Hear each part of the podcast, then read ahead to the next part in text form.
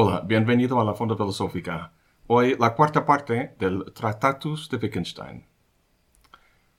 La relación entre el ser y el pensar, entre el mundo allá afuera y los pensamientos aquí adentro, es uno de los temas más antiguos de la filosofía, y es, a grandes rasgos, el tema del Tractatus. En su texto, Wittgenstein empieza con el ser. Dice, el mundo es todo lo que es el caso. En el último video, vimos que Wittgenstein empezó a acercarse al otro lado del binomio. Dijo que nos hacemos figuras o modelos de ese mundo, o sea, modelamos los hechos. Como vimos, esos modelos, como los que suelen usarse en un juicio en la corte, constan de varios elementos que corresponden a los elementos del hecho que se da en el mundo, digamos un accidente automovilístico. Y además, estos elementos pueden combinarse de diversas maneras. Los modelos son capaces de figurar diferentes posibilidades o estados de cosas, los que se dan e incluso los que no se dan. Con todo eso hemos tratado las proposiciones 1 y 2 y todas sus subproposiciones. En este video empezamos con la proposición 3. Dice, la figura lógica de los hechos es el pensamiento. Ahora sí, con esto pasamos ya al otro lado del binomio. Pasamos del ser o el mundo al pensamiento. Dice que el pensamiento es una figura lógica de los hechos. Eso suena un poco extraño. El ejemplo que hemos visto de una figura es el modelo que usan en la corte, que muestra la posición de los coches en el accidente.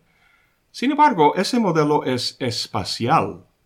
Es la organización de los elementos en el espacio lo que permite que sea una representación o modelo del accidente en el mundo real. Entonces, ¿qué quiere decir con la frase figura lógica?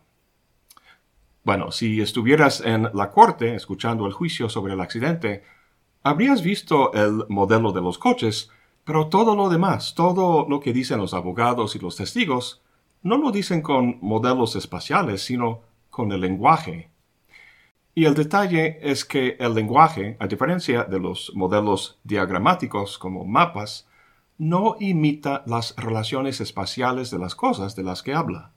Por ejemplo, si uno de los hechos en el mundo es que hay una manzana sobre una mesa, podemos figurar o modelar ese hecho al decir hay una manzana sobre la mesa. Sin embargo, los elementos de esa figura que acabamos de enunciar, o sea, las palabras, no reflejan las relaciones espaciales de los elementos del hecho en el mundo. Bueno, podríamos escribir la palabra manzana y debajo de ella la palabra mesa, y eso expresaría de alguna manera el hecho en el mundo al que se refiere, es decir, la manzana estando encima de la mesa. Pero el lenguaje no funciona así. En tanto modelo, el lenguaje cuenta con elementos, a saber, las palabras, pero las palabras se organizan entre sí de forma no espacial, sino lógica. Entonces, ¿cuál es la diferencia entre una figura espacial y una lógica? Entre, digamos, un mapa y una proposición. Hay una famosa obra de arte de Joseph Kossuth que se llama Una y tres sillas. La obra consiste de tres elementos. Uno, una silla física. Dos, una fotografía que se ha tomado de esa silla y que se ha ampliado al tamaño de la silla física y que se ha colgado a su lado.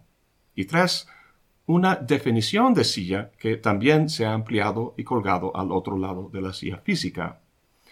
Entonces, viendo la obra de frente, ves esos tres elementos y la pregunta que el título de la obra sugiere es si hay tres sillas individuales o si hay una sola la verdadera que comprende las tres individuales.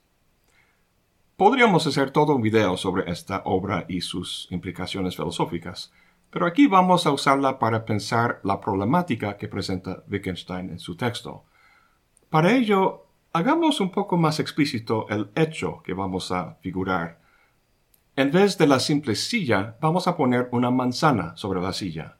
Así que la foto a su lado sería de la silla con la manzana encima. Y en vez de la definición al otro lado, vamos a poner la proposición hay aquí una silla con una manzana puesta sobre ella. Bien, entonces tenemos aquí una figura espacial, la foto, y una lógica, la proposición. Empecemos con la foto. ¿Qué es lo que permite que modele la silla con, con su manzana? La proposición 2.17 dice, lo que la figura ha de tener en común con la realidad para poder figurarla a su modo y manera, correcta o falsamente, es su forma de figuración. En el caso de la fotografía, esa forma es pictórica o icónica.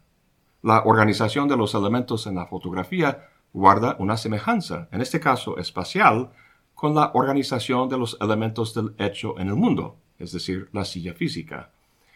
Pero la organización espacial no es la única forma que la figura y el hecho en el mundo pueden compartir. Puede ser una forma cromática, como cuando una muestra de color en la tienda de pinturas figura o representa el color de un cuarto, o una forma temporal, como la que el rollo de un organillo comparte con la música que se toca. Volviendo a nuestro ejemplo, pasamos de la fotografía a la proposición esa que dice, hay aquí una silla con una manzana puesta sobre ella. Está claro que esta figura o modelo no se asemeja de ninguna manera con el hecho en el mundo al que se refiere, no de forma pictórica, ni cromática, ni temporal. Si logra representar la silla física, tiene que deberse a que comparte algo en común con ella. ¿Cuál es esa cosa? La forma lógica. Entonces, ¿cuál es la diferencia entre la forma lógica y la pictórica? Tanto la proposición como la fotografía son figuras. Sin embargo, la fotografía no dice nada. No asevera que algo que se le parece se encuentra en alguna parte del mundo. En cambio, la proposición sí dice algo. Dice que algo es el caso. A saber, que hay aquí una silla con una manzana puesta sobre ella. Tanto la fotografía como la proposición representan un hecho en el mundo, lo cual es posible debido a que las dos tienen una relación proyectiva con lo que representan. En el caso de la fotografía, no dice nada porque no hace falta. Tiene lo que podríamos llamar una referencialidad intrínseca, lo que antes llamábamos su carácter icónico. Es decir, lo que permite que se proyecte a algo en el mundo es la semejanza que guarda con esa cosa. Y el punto aquí es que esa semejanza ya la tiene, es intrínseca a la imagen misma. Cuando habla del carácter pictórico de una figura, Wittgenstein utiliza el verbo vorstellen, que significa presentar. El verbo darstellen significa representar. Entonces, la fotografía representa la silla física, pero dentro de sí misma presenta lo que representa. La diferencia entre presentar y representar es como la diferencia entre forma y contenido, o lo que Wittgenstein llama sentido. El sentido de la fotografía, su contenido o lo que significa o representa, está encerrado en su forma, en la forma pictórica. Ahora, esta referencialidad o iconicidad interna no se da en el caso de la proposición. La relación proyectiva que se da entre la proposición y el hecho en el mundo no está presente en la proposición misma, sino que tiene que establecerse, y eso se hace con el pensamiento. Su sentido tiene que ser pensado, y es por eso que dice en la proposición 3 del texto que una figura lógica de los hechos es un pensamiento. La forma que la proposición comparte con el hecho en el mundo no es pictórica, sino lógica.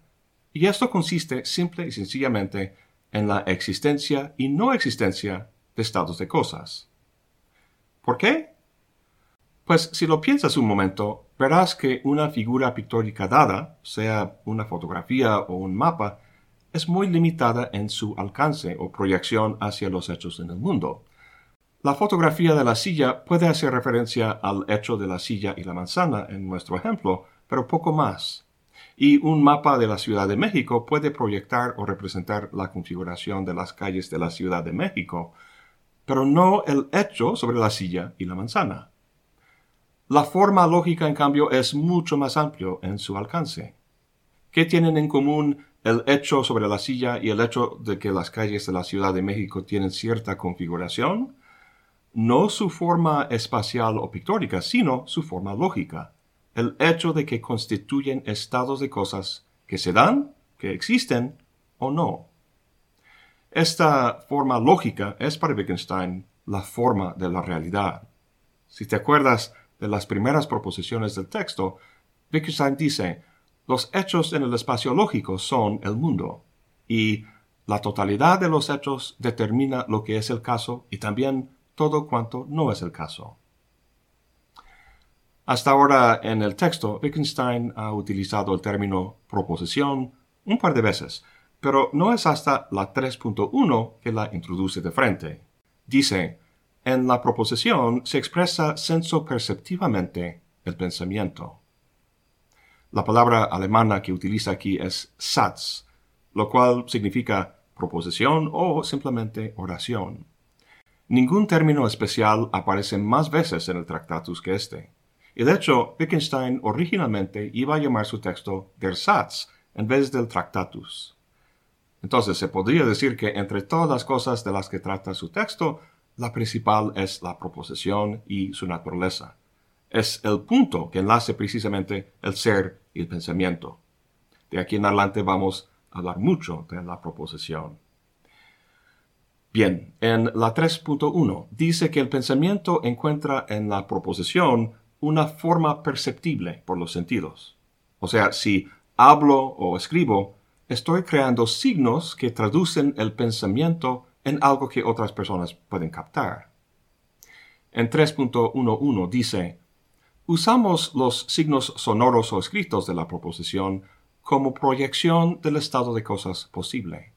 El método de proyección es el pensar el sentido de la proposición. Recuerda que el sentido de la proposición no es algo que la proposición misma encierra, como en el caso de la imagen fotográfica. Su sentido tiene que ser pensado para que se proyecte al hecho a que se refiere. Para esto son necesarias dos cosas. Primero, la proposición no es icónica sino simbólica, por lo que la proyección no es pictórica sino lógica, lo cual implica que tiene que haber una convención o regla para traducir o proyectar los elementos del lenguaje al hecho en el mundo. Semejantes reglas vienen en la gramática socialmente establecida del lenguaje en cuestión junto con cualquier diccionario del mismo. Con esas herramientas uno organiza los elementos de la proposición para expresar lo que uno piensa. Por ejemplo, hay aquí una silla con una manzana puesta sobre ella. Ahora, habíamos dicho que, a diferencia de la imagen icónica, la proposición, que es simbólica, no encierra su sentido en sí misma, sino que tiene que crearse al ser pensado. Para entender en qué consiste el sentido, vamos a hacer un paréntesis para hablar un poco de Gottlob Frege, cuyo concepto de sentido Wittgenstein en buena medida adoptó. En su famoso ensayo Sentido y Referencia, Frege presenta un interesante problema que surge cuando nombramos objetos en el mundo. Él utiliza el ejemplo de la estrella matutina y la estrella vespertina, dos nombres que se usan para referirse al planeta Venus. Pero quiero usar un ejemplo más llamativo. Si digo el nombre Darth Vader, ¿en qué piensas? ¿A qué me refiero? Obviamente a este personaje que todos hemos visto en el cine. Este personaje es la referencia del nombre Darth Vader. Al oír cualquier nombre propio, sea de una persona, un lugar o una cosa, lo que entendemos como el significado de ese nombre es su referencia. Ahora, el nombre Darth Vader no es la única manera que podemos referirnos a ese personaje. Si uno dijera el padre de Luke Skywalker, pensaríamos de inmediato en el mismo referente. Darth Vader es el padre de Luke Skywalker. Y aquí surge un enigma para Frege, uno que llamó el enigma de la identidad. Si lo que queremos decir cuando empleamos un nombre propio es el referente, entonces la frase Darth Vader es el padre de Luke Skywalker, expresa una relación entre objetos o referentes. Hasta ahora bien, pero si es así, entonces esa frase tendría que ser equivalente a la frase Darth Vader es Darth Vader, ya que se trata del mismo objeto en los dos casos. Este último es un ejemplo de la tradicional ley de identidad, la primera ley de la lógica aristotélica, o sea, que todo objeto es idéntico consigo mismo. A es igual a A. Sin embargo, estas dos frases no son iguales, guardan una diferencia importante. La frase Darth Vader es Darth Vader no nos dice nada, es una obviedad. La frase Darth Vader es el padre de Luke Skywalker, en cambio, no es una obviedad, sino que es informativa. Nos dice algo que la primera no nos dice, como bien aprendió Luke en esa famosa escena de la película. Para dar cuenta de esta diferencia, Frege dice que hay que distinguir entre dos aspectos del contenido de una expresión. Por un lado, el objeto que representa, su significado o referente, lo que Frege llamaba en alemán Bedeutung. Y dos, su sentido, que es el modo en que ese significado o referente es determinado o presentado, lo que Frege llamaba Sinn.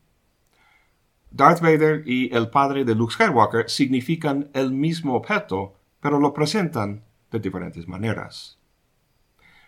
Wittgenstein acepta esta distinción, pero la maneja de una forma distinta.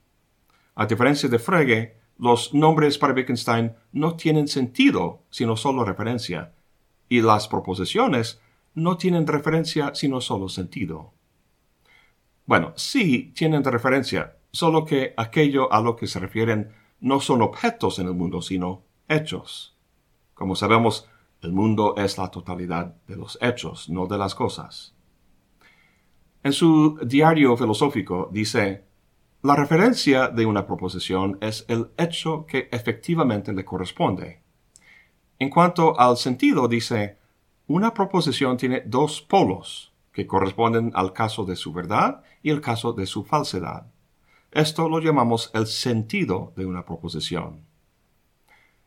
En Frege vimos que el sentido es el modo de presentación del objeto, o sea, Darth Vader o el padre de Luke Skywalker. En Wittgenstein, dado que la proposición se refiere a los hechos, el sentido es la posibilidad de un estado de cosas. Y aquí hay solo dos posibilidades. O se da o no se da. O existe o no. Ahora, estamos hablando de todo esto porque queremos entender la diferencia entre una figura pictórica y una lógica. Volvamos a nuestro ejemplo de la silla y la manzana. La fotografía colgada atrás es una figura pictórica que gracias a su iconicidad encierra su sentido. Lo que representa es lo que exhibe o presenta icónicamente. La proposición hay aquí una silla con una manzana puesta sobre ella no es pictórica, sino lógica. No encierra su sentido, sino que tiene que ser pensado lo cual es lo que quiere decir la proposición 3. La figura lógica de los hechos es el pensamiento. ¿Y cuál es el sentido que proyecta? Los dos polos que menciona Wittgenstein, la existencia y la no existencia de estados de cosas, o sea, la verdad y la falsedad de la proposición. Con todo esto establecido, podemos ver claramente la diferencia entre una figura pictórica y una lógica. La fotografía de la silla y la manzana podría convertirse en una proposición o constituir parte de una si alguien la tomara y dijera las cosas no son así. Imagínate que el estado de cosas fuera una simple silla sin manzana. Entonces estaríamos usando la fotografía para decir algo verdadero. En esencia, estaríamos diciendo no hay una silla con una manzana encima pero se diría no en virtud de su forma espacial o pictórica, ya que la imagen misma no sería correcta, no nos muestra en sí misma cómo están las cosas. Lo que hace que comunique algo verdadero entonces no es su forma pictórica, sino su forma lógica. Empezamos nuestra discusión hablando un poco sobre el antiguo tema de la relación entre el ser y el pensar. Quiero concluir con unas proposiciones que muestran la muy estrecha relación que en el Tractatus tienen. En 3.001 dice, un estado de cosas es pensable quiere decir podemos hacernos una figura de él. Y en 3.02 dice, el pensamiento contiene la posibilidad del estado de cosas que piensa. Lo que es pensable es también posible. Muy interesante esta última afirmación, que lo que es pensable es también posible. Su corolario sería que si algo fuera imposible, no lo podríamos pensar. Por un lado parece correcto lo que dice, tal como indican las contradicciones, las cuales señalan situaciones que son imposibles. Por ejemplo, la puerta está abierta y al mismo tiempo la puerta está cerrada. Esa es una contradicción, y siendo imposible, tampoco es pensable. Bueno, podemos plasmarlo en una proposición, pero no tiene sentido, no lo podemos pensar. ¿Por qué? Pues como vimos hace rato, el sentido de la proposición es la existencia e inexistencia de estados de cosas, y en este caso no es posible ninguno de esos dos estados.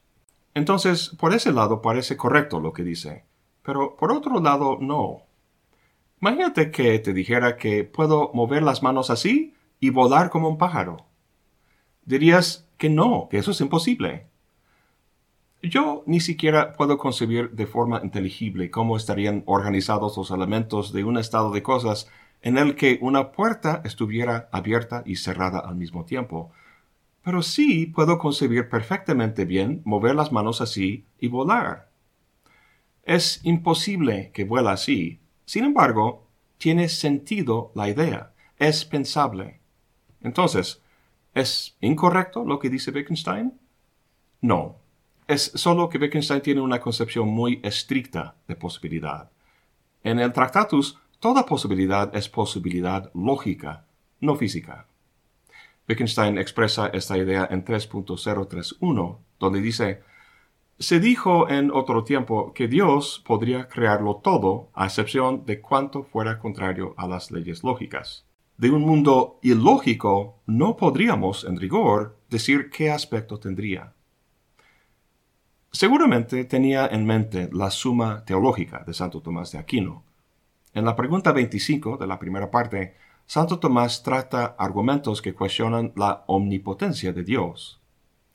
Si Dios es omnipotente, entonces pareciera que no hay nada que no puede hacer.